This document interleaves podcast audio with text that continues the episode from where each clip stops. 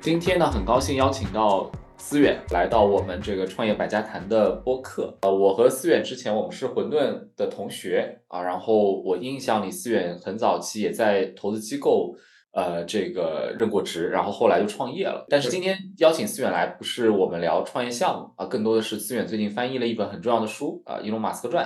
然后，并且我猜思远已经接受了各大媒体和各大播客的采访，所以今天这期播客压力很大。我们希望能够挖一些这个之前呃其他的媒体和播客没有挖到的料。但首先呢，呃，可能麻烦思远来首先自我介绍一下，呃，你自己是什么机缘巧合碰到这本书，以及说你现在创业状态和工作状态是什么样的？嗯，好的，感谢哈，这个非常高兴能够来到咱们今天的播客。呃，对，咱们也是老同学哈，这个之前呃一起上课啊，然后也算是彼此见证了这几年的一些成长吧。然后我我也简单介绍我自己哈，这个早年我是呃在十多年前，我当时在媒体工作，当时在华尔街的一个财经媒体啊，这个做负责，然后那个时候就接触了很多互联网圈的创投圈的人啊。后来你刚才说这个我在创投机构，对我在真格基金待过。啊，然后后来呢，就自己创业，然后一直到现在。其实我们就这本书能够跟我有所接触和缘分哈，我觉得也是因为我之前的创业经历啊，因为我最早呢其实是做知识付费的啊，所以当年其实就跟很多的出版社有各种各样的合作啊，包括像中信出版社，包括像机械工业出版社等等等等啊。然后很有意思的是呢，我是在呃大概就一三到一五年期间。我已经记不得哪一年了哈，我是当时还在做媒体的时候，我在纽约证券交易所里边有一次，其实是跟埃隆·马斯克本人擦肩而过啊，因为他当时有一次正好就来纽交所做一个节目啊，然后呢，这个但是但是你知道，就当时那个时候，其实他没有那么有名，就虽然已经开始有一点点的小小的名气啊，但是其实并不是一个像今天这么家喻户晓的名字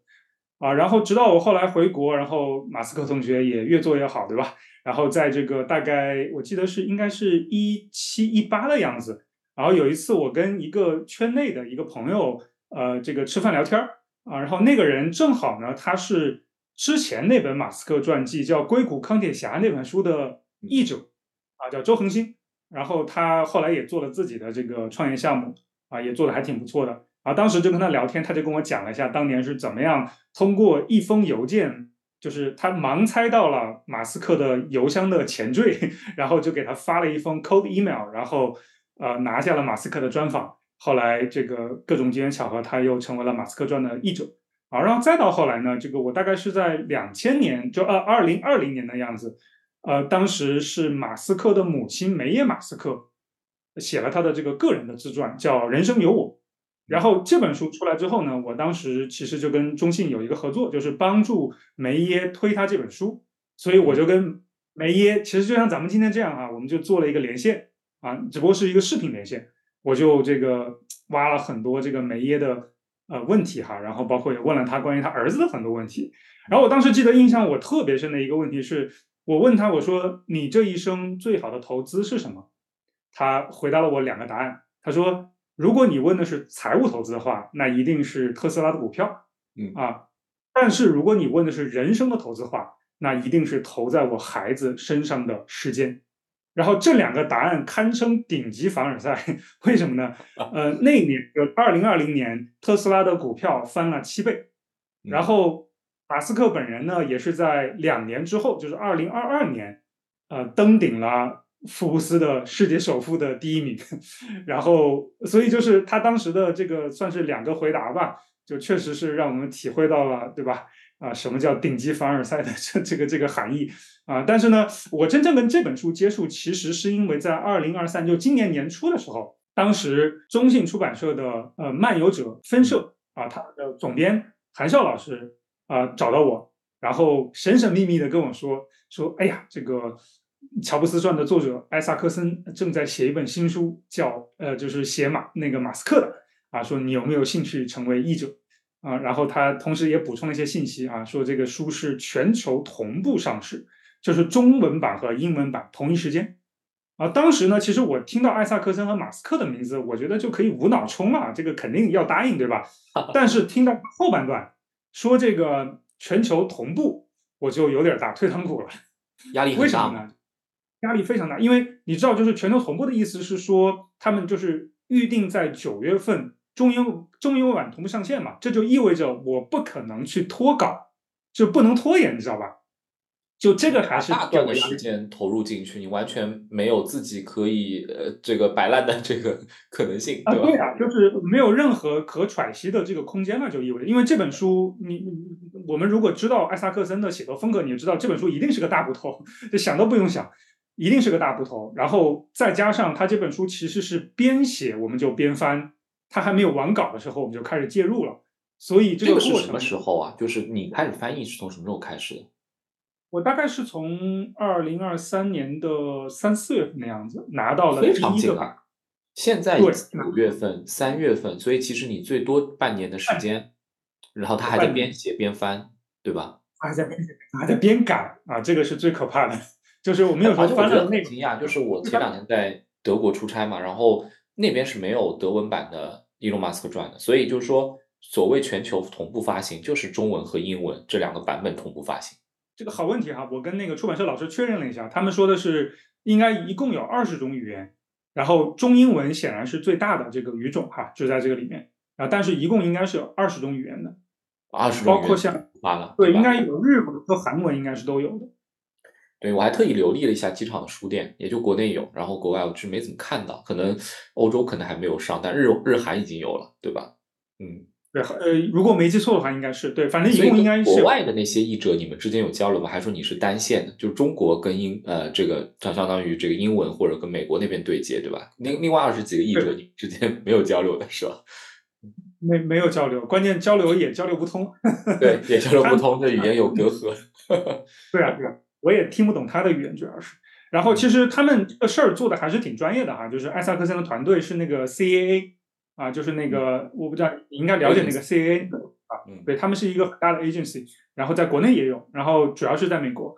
呃，然后呃，他们其实就是 CAA 的老师直接跟我们联系，然后把他的那个译稿的几个版本不呃，就是分时间段吧，就同步给我们，然后呢，那个就是特别的保密措施特别的严格，就是他给先开始是给个链接，然后你点进去，然后他再来一大串密码。啊，就是一共可能上了两三道、三四道锁啊，然后你要不断的去这个这个解锁，然后解到最后一步，然后发现你那个内容还带着你的水印啊，就是就是不给你机会去任何的这个泄密的空间啊，所以当时也是连就说这么说吧，就是连中信出版集团的老师都看不到这本书，就只能是我看到啊，因为保密工作就是真的是严到了这一步，就他把那个链接就直接是。两步发，一步是发在我的这个 email，然后一步就把密码发到了我的手机短信上啊，就这么来的。所以保密措施确实做的特别特别严。因为这是我后来大概翻了一下艾萨克森过去的作品，他好像是第一次，我不知道我说的对不对，他这是他第一次写的对象还在世的。一本书是吧？所以它的内容确实也很容易敏感，因为老实讲，它越写越近嘛，时间，然后越涉及到一些 Twitter 和政治上的一些事情，所以老实讲，这里面很敏感，所以这个保密工作也确实需要非常重要。嗯，对，呃，是这么说吧，就是他写的真正大师级的人物里面，他马斯克目前是应该算是唯一一个活着，但是他上一本书，呃，应该是一个讲基因编辑的那个书。嗯，那个其实也也算是还在世哈，但是不为大众所知啊，所以就是这种天才系列的，应该马斯克目前是唯一一个。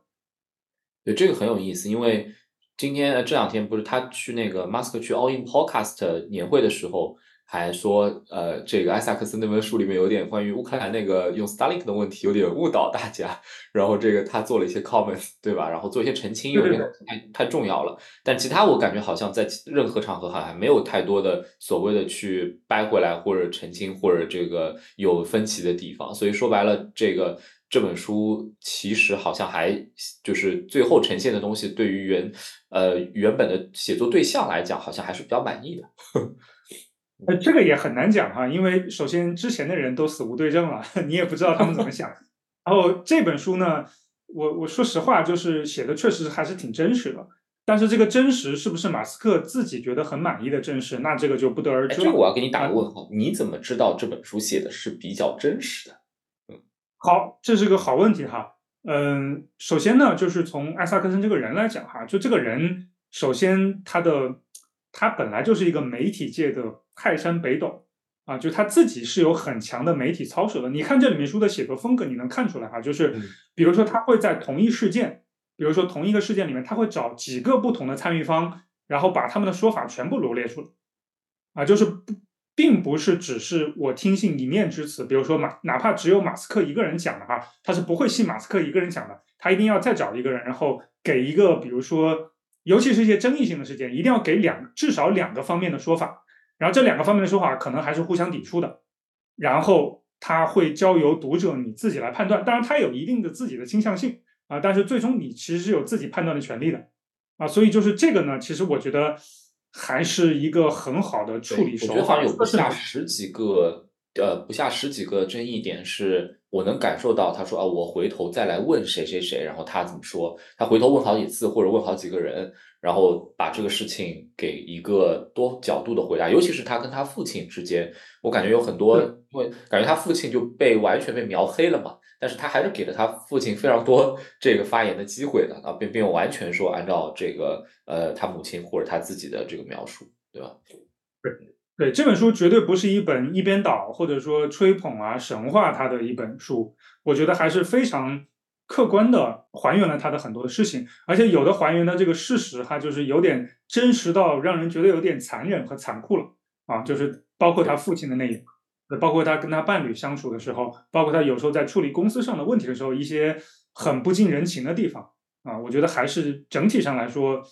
呃，并不是一本单方面的吹捧的作品，而而更何况就是马斯克本人是没有没有真正在出版前读过这本书的啊，所以这一点其实也是我觉得一个比较难得的地方吧。就如果说他读过的话，我相信很多地方，包括像乌克兰的这个俄乌战争这一段，他肯定会提前就给他去做一些删改。或者说做一些事实确认的，不会是说这个之后再来补救，因为这样的话其实是呃不太好的，因为毕竟影响已经影响已经散出来了嘛。没错，所以这个翻译过程当中，你有没有什么地方需要你额外斟酌或者你拿不准的地方啊？就是说，嗯，因为毕竟就是说听，我感觉整本书并不是一个就是什么哲学著作或者很艰深的东西啊，它事实叙述比较多。但是我就很好奇，有什么你作为翻译，呃，觉得有进行不下去或者特别难的地方吗？这个其实倒没有，呃，里面可能就会涉及到一些，比如说中美之间可能美国的一些文化的梗、流行的梗、科幻的梗，如果你不带入到语境里面去的话，或者你不了解这个对方文化的话，可能你翻出来的话不会就是原汁原味的带出那个意思了。所以我们其实，在翻译之余，其实做了大量的这个呃 reference，就是找参考资料的这样一个过程，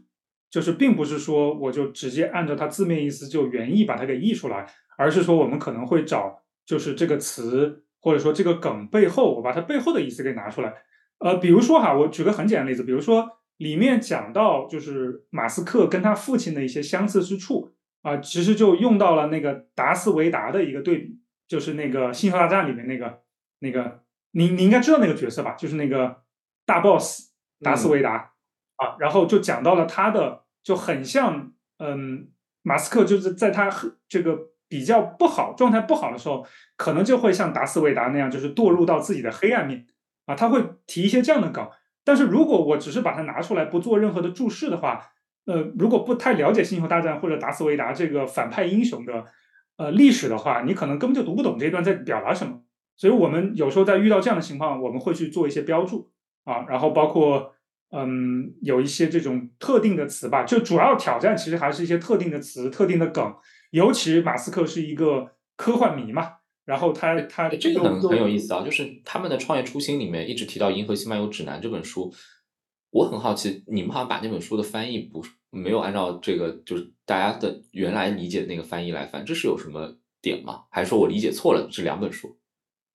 呃，银河系应该标准应该是搭车客指南，就是它的一个，就是它的原书的那个名字哈，就叫搭车客指南。然后，嗯，只不过那个电影可能为更为人所知的那那个名字叫这个银河系漫游漫游者指南》，对吧？还是叫《漫游指南》？哦，所以所以哦，就那是电影的名字，对吧？嗯，我当时看到，我觉得就稍微愣了一下，想说是是是是故意，就还是说现在这个？我当时我我当时以为是说现在大家的翻译是要什么完全按照原文 来翻译，还是说整整个翻译界有一些风向的变化，还是什么的？啊，不过你说的这个也确实也是，就是有一些翻译它肯定是已经被固化和标准的。我举个例子啊，比如说以前那个 Ray Dalio 的那本《原则》嘛，然后 Ray Dalio 这个人名最早，因为我们是最早一个把那本书引进国内的这个解读的这个媒体方嘛，然后我们最早的时候这个名字叫的是雷达里奥，就是中文翻译过来叫雷达里奥。对的。但是后来呢，中信出版集团应该是跟 Dalio 那边就跟乔雪那边确认了，最后给的所有的官方翻译全是叫瑞达利欧。然后这个其实 我们。也憋了一段时间，我们就有点不习惯啊。但是就是没办法。我我查了一下，刚才那个《银河系漫游指南》确实，它那本书叫《银河系搭车客指南》，但它有一个《银河系漫游指南》系列，然后是道格拉斯·亚当斯的书啊，所以没翻没翻错，没翻错。我只是我可能是我我们还是很注意的啊。这个你一定要相信我们。第一，我们的专业度；第二个呢，就是这个绝对相信。我只是在 challenge 我自己，但我就好奇啊，因为这本书里面有很多英文名。我其实有一阵子没读这种书了，就是我感觉好像这里面所有的英文名都翻成了中文，但后面没有括号英文名，所以就是有时候读起来还是比较吃力，就是感觉人物出现多的时候，大家都是中文翻的英文吧，所以我我不知道现在的这个翻译书籍里面是很少出现括号英文或者这种情况了，是吗？对，基本不会出现了，因为这样的话，这这个书如果人名一多的话，这个书就乱七八糟了，就是你会看到一大堆那个英文括号在后边。然后就会显得就是很很很杂乱啊！就尽可能我们只要元素里面不出现英文就不出现英文，就只要能不出现就不出现，除非一些完全没有中文对应翻译的，比如说像 PayPal 啊，像这种其实它没有什么对应的中文翻译，就没办法，那就直接放英文。所以你怎么看？就是现在大家也有很多那个呃搞笑的。总结哈，说这个呃，这这本传记的写作方式是一个爽文结构，因为我我我之前在朋友圈我也发过，我说我看了这本书之后，我觉得能量非常足，就是就是我是在飞机上看完的，我就感觉看完这本书你就想去大干一场，因为你发现好像这个马斯克的这个整个过程非常，就是你看到这样一个人如此之拼，然后这个如此之杀伐果断，然后这个。啊，有各种各样的挑战，他都能够越过去，然后每一次都这样过去，对吧？就那个爽文结构是说，马斯克想到一个 idea 冲进来，然后那个跟大家发一通火，fire 掉人，然后大家在后起之追，然后做 做成了，然后再来一个新的 idea。我不知道你怎么看这个爽文结构的总结啊？是这个爽文结构带来的能量感，还是说这是故意而为之吗？因为之前的老实讲，好像 Steve Jobs 传里面不是这样的一个感觉啊，但为什么在马斯克的传里面会被大家总结成为爽文结构？这个其实跟结不结构，我觉得关系不是很大。这个主要还是马斯克本人确实是一个满级人类啊，就是他确实做的事儿，他表述出来就是这么一个结构，没办法。然后我我觉得就是那个爽文结构传播出来那个东西啊，我也看了，我觉得有点 over simplify，就是过度简单化了。就其实你去看它的里面很多情节，也没有，也不能叫没有那么爽哈。但是呃，他的那个挫折和痛苦的部分其实也非常非常多。啊，只不过呢，就因为他最后挺过来了啊，所以你会觉得说，哎，这个还是挺爽的，对吧？呃，但呃，就是我我我相信啊，就是可能跟他同样在做类似事情的人，很多是没有挺过来的啊。然后最后他就也就没有成为像马斯克今天这样被大家所熟知嘛啊。但是马斯克本人他遭受的痛苦和我觉得他最后获得的成就的这个呃程度哈，我觉得是差不多同等级别的。就比如说，其实你提到他的人生经历，你不得不提到他的小时候。然后你去看他小时候，其实还是挺压抑的。就整个小时候的童年的经历，我觉得正常人看他童年经历都还是会有，就至少我啊，我觉得是有深深的共情和我觉得甚至有些同情的。就是我觉得他其实童年挺惨。我不知道你你看这本书，你看他童年，你有什么感受？呃，我觉得很好的问题就是，我一般看传记的时候是特别。看不懂很多人的童年，就是我看很多传记，总觉得传记作者试图从童年里面挖掘很多细节来阐述，好像这个人的过呃后面的发展跟他的童年有极大的关系。然后我看有些传记，我看不懂童年，我就经常会跳过，想看看后面在干嘛。但是呃，因为马斯克传的童年，我看的非常津津有味。我感我感觉他这个童年的描述让我觉得百分之五十跟童年有关，百分之五十又跟童年无关。就是有很多东西好像是他天生的性格，但有很多东西是他，比如他父亲、他母、他父亲给他带来的磨难比较多。我反而有一个问题是，其实我对于他母亲在他童年里的角色，在这本书里面其实并没有写的特别多，呃，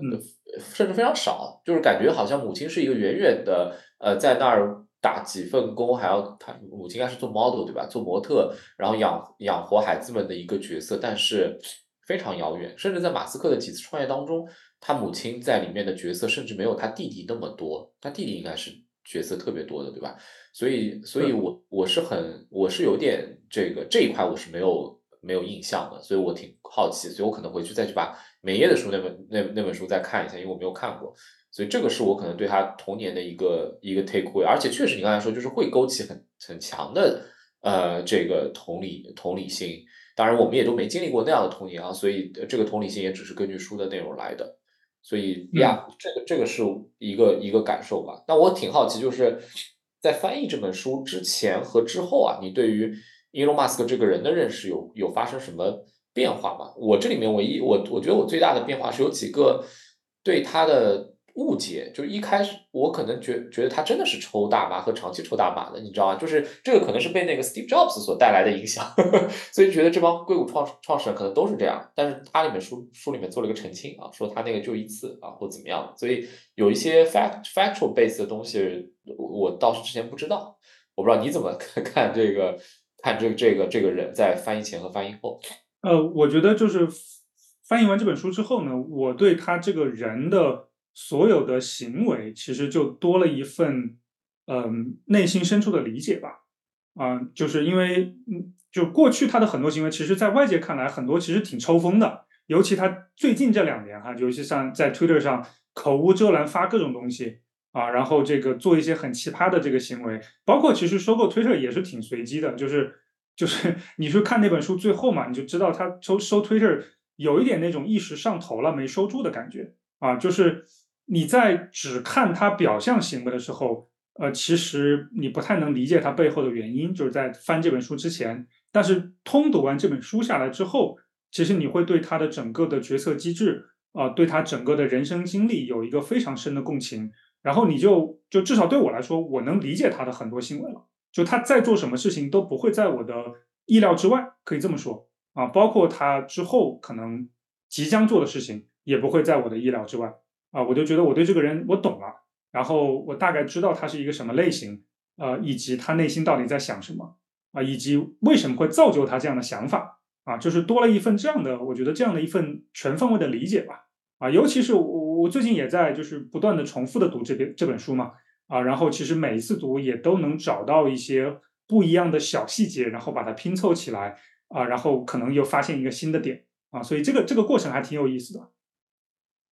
对。回溯刚才一开始我们说的，就是其实 Elon Musk 他的创业历程，呃，并没有在过去十几年的，比如说我们中国创业者比较熟悉的整个移动互联网主流叙事里面，对吧？因为 PayPal 年代很早了，九九九十年代的时候，零零年左右，所以基本上还是 PC 互联网的时候。然后后来他就去做 SpaceX，然后做做 Tesla，然后而且都是在比较相对来说比较非共识的状态。等到整个移动互联网末尾年代的时候，然后才看到说这些事情被证明啊，然后崛起，对吧？所以就是说，确实你刚才说它不是一个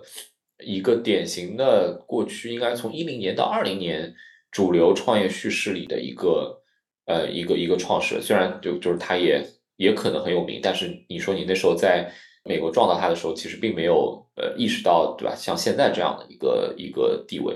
所以这个是我觉得很有意思的一个事情，就是我从这本书里面读到几个数字，我觉得特别有感触。第一个就是一九九九年，对吧？他那本书写 Step Two 已经呃创业四年。我后来查了一下，阿里巴巴也就是九九十年代九几年九九年的时候开始创建的，所以 所以这个他还比马云创业还早四年所以老实讲，他是一个非常资深的老创业者。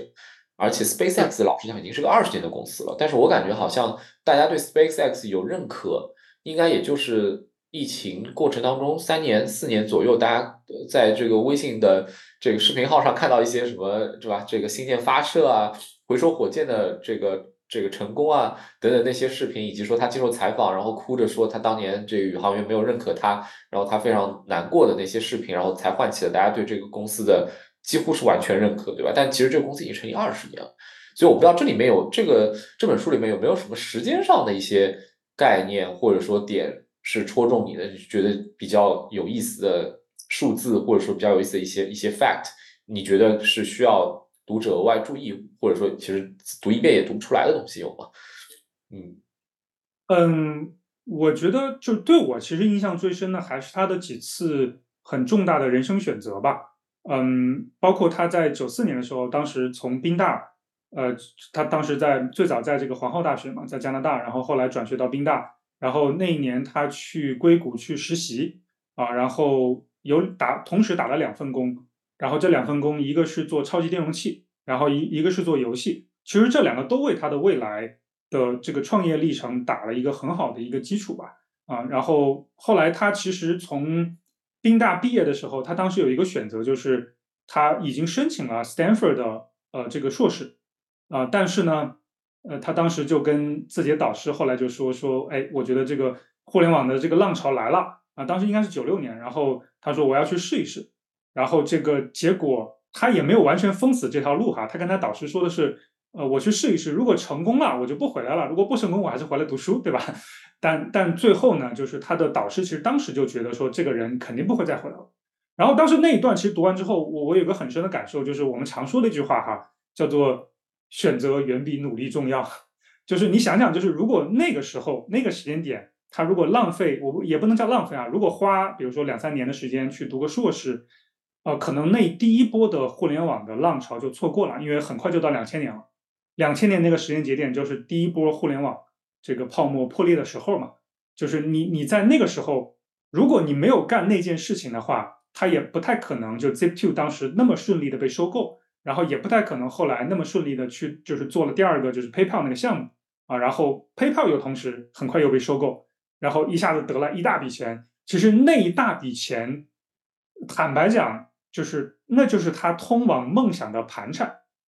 然后他赚到了这笔盘缠之后，他就真的就开始做他真的想要、一直想要干那件事儿啊，就是让人类成为跨行星生存的物种嘛。然后就开始做 SpaceX，后来又 Tesla 等等等等一系列的公司，就真的开始紧密围绕他的那个信念的那条主线去做了。之前的那几个项目看起来其实都还是带有一定的。投机和追热点的这么一个想法，尤其是 Zip2 啊，当时其实就是抢着一波互联网的浪潮，然后把第一波钱赚到了，然后后来 PayPal 又赚了更大一笔钱，然后钱就赚够了。呃，对，就是这个回过头来看，如果他当时选择读研，我觉得是不太可能会有这样的一个很好的结果的。所以啊，我觉得就是还是应了这个我们一直在说的那句话，就是啊，选择比努力重要。啊，或者叫不要用这个战术上的勤奋 掩盖战略上的懒惰，对吧？但其实选择也是一种战略，人生的战略嘛，对吧？非常有意思，就是我也想说 Step Two 那个事情，就是说我在看那本书的时候，因为 Step Two 创立的年代跟我从业年代相差很远，所以我其实不太知道那家公司。我从书里面获得的信息是那家公司好像几乎没有什么价值，所以我一直觉得说它好像是不是就是当时互联网泡沫的时候有一个比较好的 exit deal。然后就把这公司卖了，他自己有了一个原始积累式的，他在 PayPal 里面的溢价能力也很强。当时两家公司合并的时候，所以，所以我是觉得他很可能他的人生当中也对于这种架在就是 ride on bubble 的这种正反馈是挺强的，所以他大概知道在 bubble 的时候。应该怎么样去利用来积累资本，然后后面再去呃投入到他要认真做的这个事情当中。虽然可能他当时 ZIP TO 他也是投入认真做哈，但从他的这个业务数据和最后收购的这个价格以及当时年代来对比的话，总觉得那是一个 bubble deal 啊。但是就和从他后来在比如说在区块链领域，对吧？然后他所利用的一些 bubble，他做的一些事情，也可以看出他对于这些泡沫的起起伏伏的掌握和利用是完全理性的啊。所以就是。这个这个好像也可能从他九十年代就已经开始有正反馈来来体现。当然，这也另外说明，就是他的创业起点真的挺高的。就是你在九十年代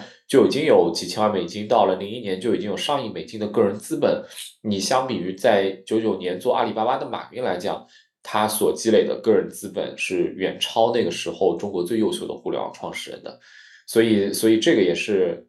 很不一样啊。所以我发现他很多的东西给我的感觉就是早，就他做任何事情都很早。比如说这里面有一个数据点，我也做了笔记，就是上文章中写到他八岁那年就决心拥有摩托车。这个我其实也觉得很惊讶，就是说放眼望去，在中国八岁其实是小学一年级、两年级的时候。然后如果说有中小学、中国的现在的中国小学生跑过来说，我想拥有一台摩托车，或者至少我想拥有一台电动车，这样的决心，我都不一定能够呃再看到有很多人有。所以我发现他很多的事情的觉醒和觉悟，就比大家早那么十年，甚至这个是很有意思的一个一个点吧。我不知道你怎么看。嗯对，我我觉得这个呢，跟他，我觉得还是还是跟他童年，因为因为刚才刚才其实我们有点跳过他的童年啊，我觉得反过头来讲，我觉得这个没法跳，因为这个真的对他的一生产生了巨大的影响。因为我们老说一句话，就是说这个幸运的童年可以治愈一生，不幸的童年需要医生来治愈嘛。啊，我觉得马斯克其实属于后者啊，就是他是属于不幸的童年，然后需要医生来治愈，并且直到今天还在治愈。因为你看那个袁术，你就知道他其实从小就不断的在学校里面被暴这个这个霸凌和殴打嘛啊，因为他一直个子很小，然后又不太会说话，再加上又有阿斯伯格综合症啊，然后呢这个就就就有那种副作用就是厌蠢症，所以他交不到什么朋友，然后这个导致的直接后果就是他没有朋友之后，再加上他的父亲对他的一直的这种精神上的虐待哈，就是肉体和精神的双重的一直的虐待。导致他在现实世界里面其实找不到太多的慰藉，所以他就开始在另一个世界里面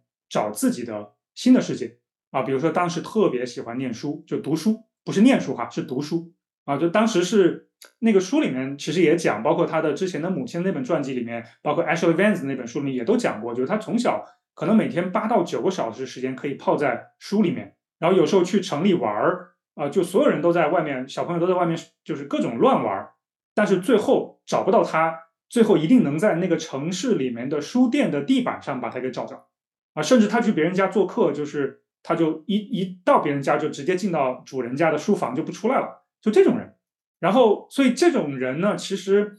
他在青年时期，他其实遭遇了一系列的存在主义危机，啊因为你读书读书读到最后，你一定会去读哲学书，然后你读哲学书读的越多，其实你就会越对人生意义产生怀疑。他当时其实也。和和所有就读书读的多的人一样哈，就真的对人生意义产生了怀疑。但是最后是什么拯救了他呢？其实就是科幻作品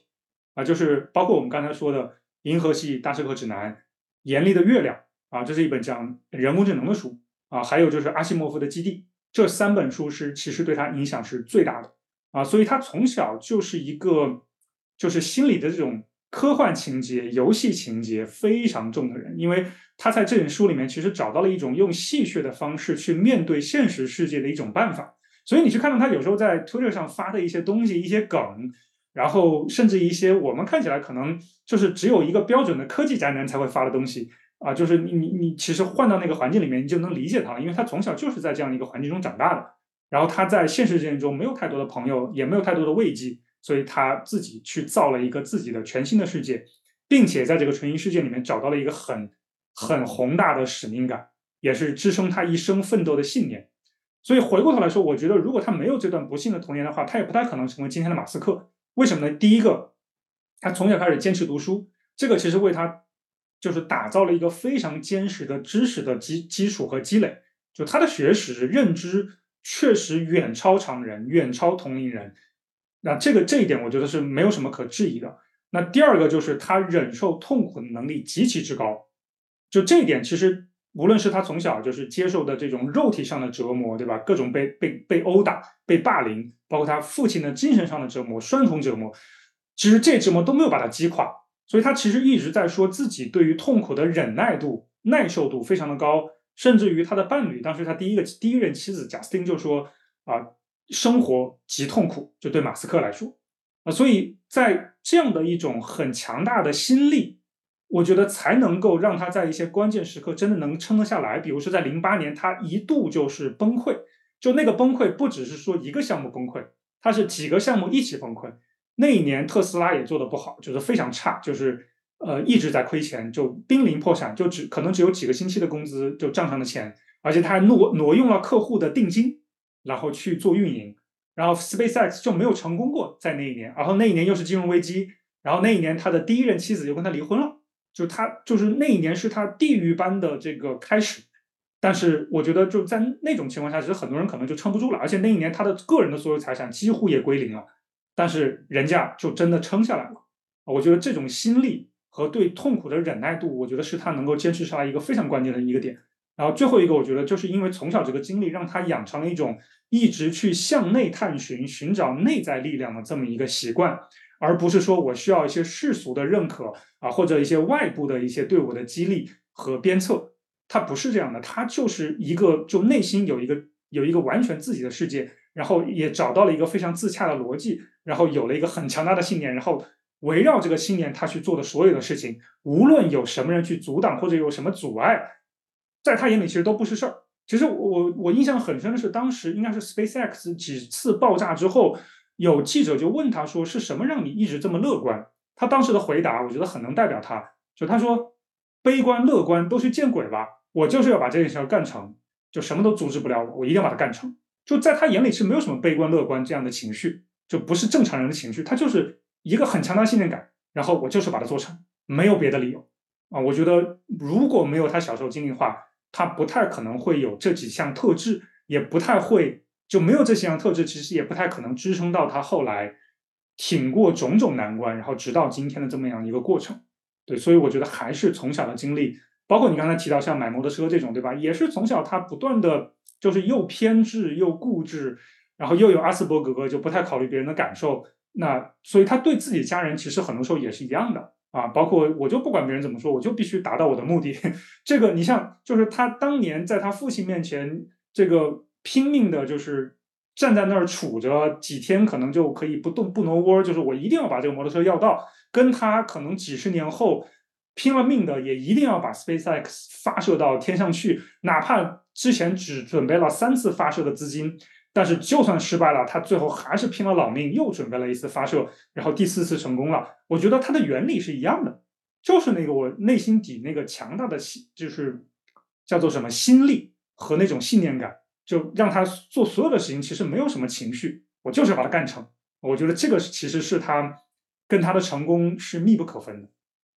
没错，尤其是这个这个心力这个词，就是说。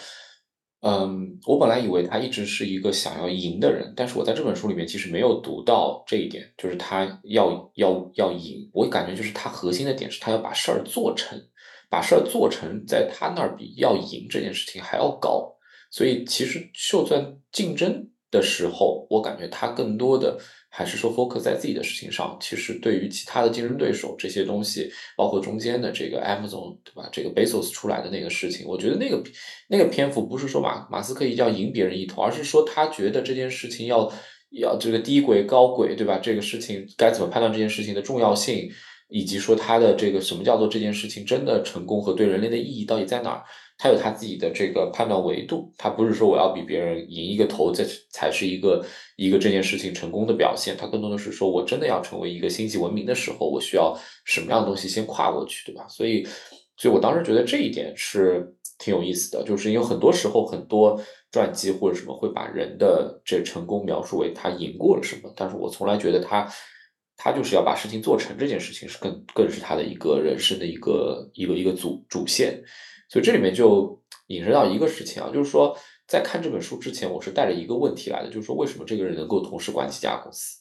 然后我能够呃简单的得到一些回答是说，一呢是因为这些公司确实也处在不同就不同的时间段成立的，他也不是说同时开始做。第二呢是呃，但我没有办法从这本书看到说这些公司有非常强的。我觉得可能有一半是有非常强的管理层和后来他让权了或者怎么样的帮他担担任商务的那些呃所谓的 CEO 来来承担一部分的工作，我能看到。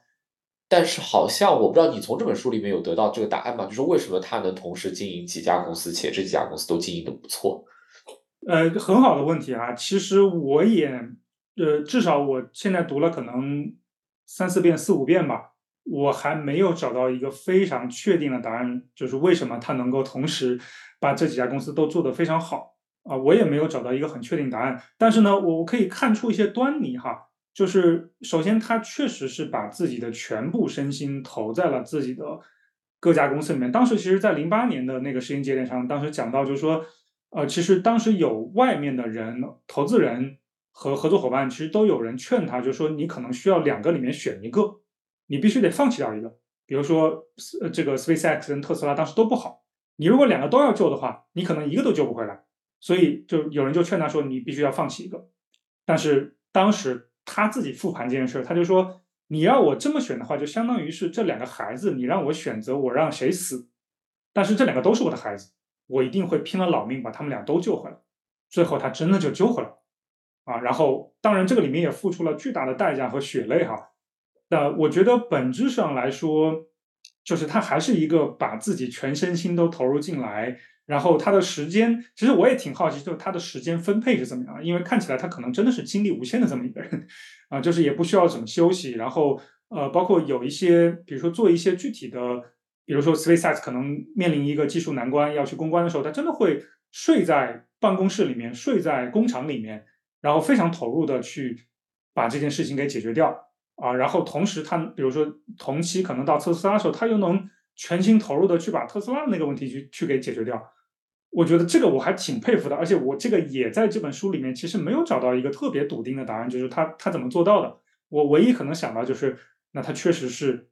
自己的精力异于常人，所以他能够比常人花出更多时间来，并且他在时间分配上，他可以在做这件事情的时候全心投入，然后做那件事情同样全心投入，全是百分百，而不是说我百分百的时间或者百分百的精力，我可能每一个只能分个百分之十几、二十几，他是每一次都是百分百投入到。某一个公司上，呃，然后再把时间抽离出来，精力抽离出来，再投入到另外一个公司上，也是百分百，啊，这个是我可能我推测的一个答案哈，但是我也没有，其实没有找到一个很确定的答案。我试图来破解一下啊，就是说我我觉得通常重要的事情只有一件，如果说只有一件，我非要来总结的话，我觉得在这本书里面看到的是，他做决策较多，涉及到人和公司决策较多的，都在他的产品会上。所以我发现，好像是不是产品会是一个让他去抓住所有东西核心的一个脉络，因为他是一个非常 hands on 的 CEO，所以你会发现他对于对吧，很多这里面都写到，就他对于产品的这个所谓的各种各样的技术细节、原材料成本的了解是远超过呃其他的 CEO 的，所以很大程度上是因为他投入到产品会上的时间非常多，而且他 fire 人，我还有一个问题就是他总共这本书里面到底 fire 了多少人，对吧？他 fire 了人。这个这个动作也很多时候是在产品会上做的，所以我理解就是，呃，他在产品这件事情上所花的时间是，呃，在每一家公司里面都是一样的，非常多的。同时，产品里面他所要解决的核心问题是和他。提出的那个白痴指数有关的，对吧？就是说，他基本上都在关心说，我要做出这个产品，这里面要要用他的方法论，多问几个问题，challenge 那些假设，那就是再去判断说制成品和基本材料之间的这个价格差，这里面有多少东西我是可以省的。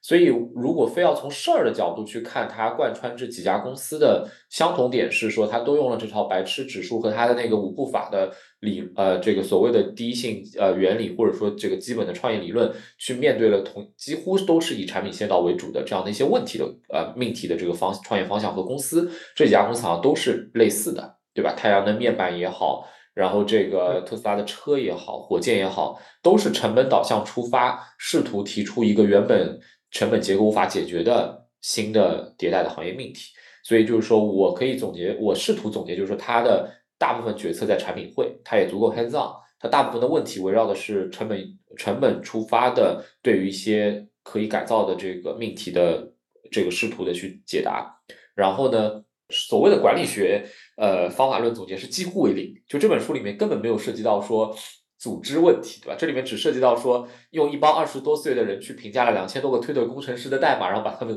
都 fire 了一大部分，对吧？他根本没有没有像说我们去总结华为、总结阿里的时候，阿里的管理学啊政委，对吧？华为的这个管理方法论，然后这个 BU，嗯，在这整本书里面几乎没有谈到所有中式的这些。这个管理的这个东西，完全是 focus 在产品，产品聊的非常多。就看这本书让我最津津有味的事情是，好像原来我想要搞清楚 Tesla 呃，这个 Solar City 和这个火箭的那些原理的这些东西，通过这本书反而对我这个文科生来讲是更基础的解答了一遍啊。我觉得 他基本上都把产品描述的特别清楚了，所以这个是一个很大的不同。所以回到刚才有个问题，就说对马斯克影响的最重的三本书是科幻小说的话，我当时看这本书的时候，我就在想，对中国创业者影响最深的三本书是什么？难道是三国、这个水浒，或者说金庸的武侠小说吗？好像是有这种感觉哈，所以就到后来，中国创业者演变出来的创业生态和文化是非常江湖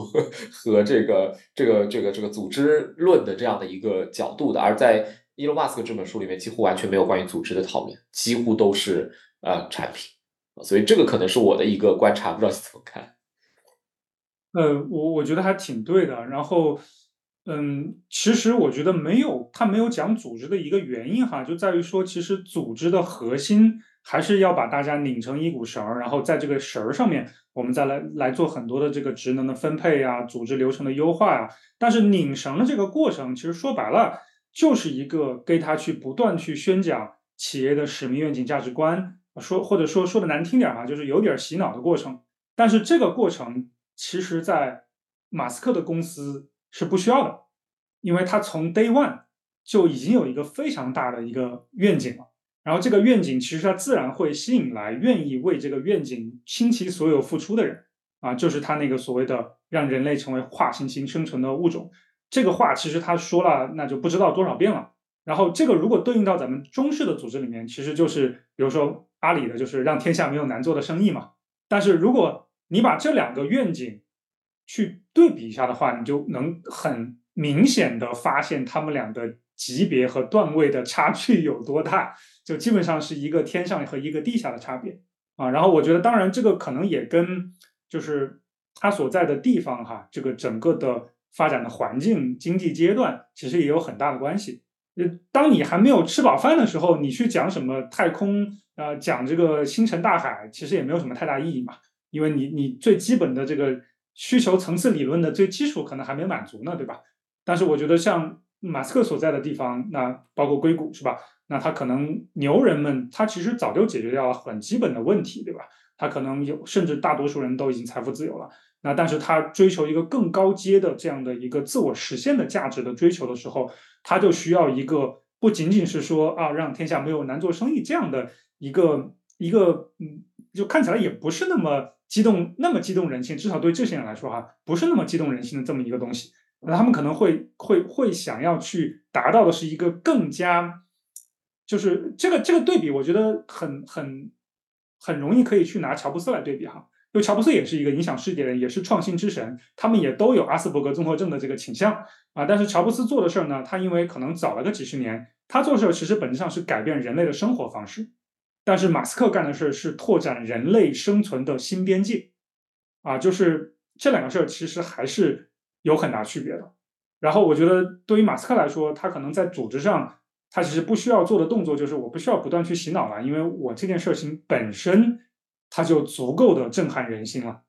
啊，然后我只要去在这个基础上，我去去去招揽相应的对这个东西能有共鸣和共情的人进来就可以了。啊，所以我觉得他可能在很多程度上，他也可以省掉其中，比如说咱们中式的组织里面去反复强调的一些点，对吧？去不断的去洗脑强化的一些点，他可能也确实可以省掉。然后刚才你说的，我觉得也很对啊，就是他在产品上，他是一个很罕见的，既仰望星空又脚踏实地的这么一个创始人啊。就是你别看他就是愿景发的特别大，但是他最终真的能收拢到具体的执行和细节上，甚至他对细节和流程。和执行的理解和了解，比这个其他的哪怕是内部最专业的专家都要都要深，就这个真的是很难做到的啊！我觉得放眼这个全世界啊，就不光是中国还是美国，就真的很难找到几个呃，就是就是这两个点都能做得很好的人啊！我觉得这个还是挺了不起的。对，而且老实讲，他个人的管理风格。他有没有管理我都不知道，就他个人的管理风格，比如说什么一天出来几十个 idea、上百个 idea，对吧？然后带着大家先做一些冒险的事情，然后之后再来复盘，然后这个中间也有认错，但认错的之前可能已经 fire 掉人了，或者有的人已经被他气走了，等等，就是这个其实也让大家看到了一个挺正常的一个老板。就是说说实在的，就是很多的时候创业者，你就是很多员工也是没有办法期待一个创业者 CEO 有一个非常呃笃定的路线和一个好像给每个人都预期很稳定的决策。就是在他那儿，你也没有看到过一这这本书里面，你也确实也不会看到一个说好像事事决定都正确的人，对吧？他不是这样一路走过来的，他很大概率好像一半决定是错误的，然后一半决定是要导致人离开的，导致非常宝贵的人离开的这样的一些呃事情啊，所以就是说他并没有通过说你事事正确，或者说众星捧月，然后大家你这个这个十八罗汉、十几罗汉。都围着你，然后都不走，然后走到最后的也不是这样，所以就这个是让我觉得这本书里面有有一些东西让我觉得挺有意思，就跟我们在中国读到的很多传说、创业传说 也是不一样、不太一样的一个东西啊。那最后一个问题就是，呃，你猜得到艾萨克森下一本书要写谁吗？我我记得你其他的播客里面有人问过，说，哎呀，是不是 Sam Altman？我觉得大概率不是了，就我觉得他还没有到一个能够被写到。这个程度的状态，我个人我我可能个人觉得，呃，我不知道你有猜，你也能猜到说你觉得他下一个会写谁，或者说已经有有这样的一个 information 了吗。我觉得如果在商界的话，确实没有什么人可写了。就目前，就真的很坦白的讲，没有什么人可写了。就除非再给，我觉得 Sam Altman 给他个二十年啊，可能如果那个时候艾萨克森还还能够这个 健在的话，因为他年纪也比较大了。啊，就是如果那个时候的话，应该还能写。但是其实本质上，我觉得这本书是没有写完的哈。就马斯克传这本书，我不知道你有没有这个感觉啊？因为它其实本质上只写到了今年的四五月份的样子。然后其实就是它的，我觉得后半段就是还没有发生的部分，可能是更精彩的。因为它的从它的整个的宏大的这个愿景来看的话，啊，其实才刚走了，也许一半还不到啊。就是他刚刚。尤其是太空探索这件事儿哈，其实还在一个比较早期啊。虽然它的星链啊这些什么其实已经做得很成功了，但其实离去到火星这件事儿还是有很大距离的啊。包括像它的脑机接口的公司对吧，也是刚刚最近刚刚拿到一个 approval，然后开始去做一些这个实验啊什么的。就是它的很多事情其实还是在 ongoing 的这么一个状态，所以我其实还挺期待，就是艾萨克森，我甚至觉得。你哪怕不要去写下一个人，你把马斯克的后面的故事把它再去讲一讲，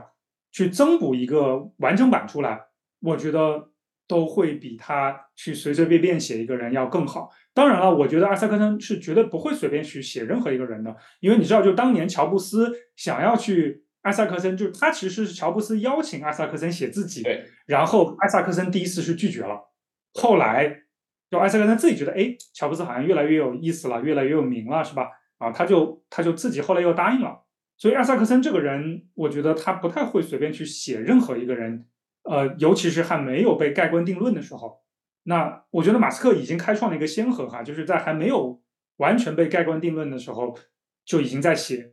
而且这是一个未完成的一个状态啊，我还蛮期待他之后能够继续去完成这本书，嗯，因为他其实目前来说一共 shadow 了马斯克大概两年时间嘛。然后，然后写的这么深了。如果之后马斯克还能继续给他权限的话，我还挺期待他之后能够写出更深、更有意思的啊一些做一些就是补充的内容到里边去的啊。那这就会很有意思，因为这有点像一个博弈游戏了。就说马斯克如果看过这本书，他就大概知道说 艾萨克森在我身边的时候到底记下了哪些东西。所以下一次等到艾萨克森如果再去 shadow 他的时候，可能这个他。会受到一些影响，但如果他能够不受影响，那就是另外一个他的自己的个人特质，他可以继续对吧做他该做的事情，然后完全忽略艾萨克森在他边上的这个这个影响。当然，这本书里面其实有时候我还看到一些影子，是说，就算马斯克或者说他们传记中的其他人也会反过头来 consult 艾萨克森，对吧？也会问他。一些问题，把它当做一面镜子，所以我觉得这个是一个作为传记作者非常 additional 的 benefit，就是他甚至可能参与了一些马斯克最重要的一些决策啊，我就是这个可能是呃，这个这叫什么？就是大家不太感受得到的时候，他可能就已经参受到了这隐隐约约就参参与到了这些决策了，所以这个我觉得也是很有意思。我会觉得他这个工作是传记作者里面最。最有意思的一一一种状态吧。所以回到最后一个问题，说翻译这本书的过程当中，你有跟他有除了译稿之外的交流吗？他有他有跟译者之间有帮你们，就是跟你们有打过招呼，或者说铺垫过，或者说跟你们有过一些直接交流吗？好问题啊，就这个是这样的，就是跟艾萨克森呢，呃，我们一直是跟他的经纪团队在直接交流，然后呢，再加上呢，这本书其实当时翻译的这个过程和时间线非常的紧，然后我们也觉得没有太大必要去打扰人家哈，因为人家也很忙，也还在不断的写书，所以其实我们是没有去直接叨叨扰这个艾萨克森本人的啊，但是呢，这本书其实发布之后，呃，有些媒体其实在出版社的安排下。呃，跟马斯克，呃，跟这个艾萨克森本人是做了采访，比如说《新周刊》啊，跟艾萨克森做了一个小访谈啊，然后也是偏文字类型的访谈。然后因为这个书也是很着急，然后美国那边的宣传也很多，所以我们暂时也还没有去打扰他。但是呢，我觉得，嗯，之后的时间应该会有机会跟他去做一些直接的对话或者接触，或者因为宣发的一些一些交流吧。之后我觉得应该是会有的。啊，但是目前来说，我们还是保持了一个比较专业的姿态啊，就是没有随意的去打扰人家这个这个作者。嗯嗯，理解了，确实二十多个国家嘛，之后语种会越来越多，呃，可能确实也没有这样的一个一个机会。呃，好啊，我的我的问题都完了，这个这个谢谢谢谢谢 Chris，然后整个这本这本书的这个翻译，我还是很超出我的想象，是说三个月啊或者半年就要把这个事情给 deliver 出来，并且。嗯，我感觉好像通过听你的播客以及你的采访，帮大家梳理了很多这本书里面需要重点关注的一些一些事项啊。然后我也我也自己买了好几本，呃，这个我因为现在那个纸质书啊也不太容易买到，就是我买了好几本这个电子书都送给呃这个朋友，然后这个也在等你给我寄的那本那本书哈，还没收到，然后我还在等，那我就把电子书已经读完了，所以所以总共大概二十几个小时吧，也。也非常享受的一个过程啊，然后我我觉得这个非常荣幸啊，这个跟你有这样的一个播客和采访，然后最后可能我不知道留一两句话的时间，如果你有什么需要对听众说的，或者说嘱咐大家的，也可以跟大家说一下。啊，我我觉得最后就首先非常感谢哈，今天有这么一个机会来做客，然后我觉得这本书呢，如果各位还在犹豫读不读的话，我觉得基本上不要有什么犹豫了，就是无脑冲就好了。啊，这本书读了，绝对绝对，无论你是来就什么背景，你是你是投资人也好，创业者也好，还是说你是普通的打工仔也好，就这本书里面你都能找到很多启发，就是针对你的具体情况啊，其实都会对你有很多的不一样的东西吧。我觉得这是第一个。第二个呢，我觉得呃，我个人还是挺为马斯克本人的他的那个巨大的信念感呃所感染和感动的。啊，那这这这个，我觉得我也想把，就是在最后哈，呃，作为一就一一段话，就送给他，送给大家啊，就是当时马斯克在做一次这个访谈的时候，做一次演讲的时候，他引用了一个，嗯，俄罗斯的早年的一个火星科学家叫齐奥尔科夫斯基的一段话啊，他说，地球是人类的摇篮啊，但是人类不应该一直待在摇篮里，是时候让人类前进，成为跨行星生存物种，成为星际文明。置身于群星之中，啊，当时其实我看马斯克讲这段话的时候，眼里是含着泪水的，啊，就是我也其实挺能和他共情这件事情，我也特别希望能够在有生之年看到这件事情真的成为现实，啊，所以也祝福他哈，然后呃也很幸运，呃，也许就是在七十年代，对吧？当年。呃，马斯一个叫马斯克的大头男婴咕咕坠地的时候，可能真的就是人类命运的齿轮开始转动的时候啊，所以也很期待在有生之年看到那一天吧。谢谢。好的，谢谢思远，非常有力量。那我们的今天的播客就到此为止，感谢大家的收听。